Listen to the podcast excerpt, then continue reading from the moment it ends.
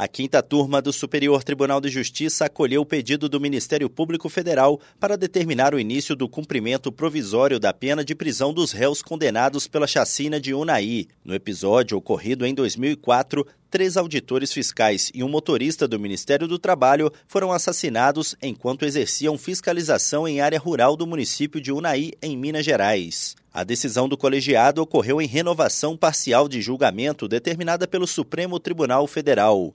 Antes, em setembro do ano passado, a quinta turma havia redefinido as penas dos réus e rejeitado o pedido do Ministério Público Federal para início da execução provisória. O ministro esclareceu que o indeferimento anterior do pedido de execução provisória das penas dos réus teve amparo na jurisprudência de ambas as turmas de direito penal do STJ, segundo as quais, apesar da regra trazida pelo pacote anticrime, não seria possível a execução provisória dos vereditos condenatórios do júri. Entretanto, segundo Ribeiro Dantas, a decisão do Supremo mostra que, pelo menos até o momento, a Corte Constitucional entende como válida a execução provisória das penas penas do júri nas condenações iguais ou superiores a 15 anos de prisão.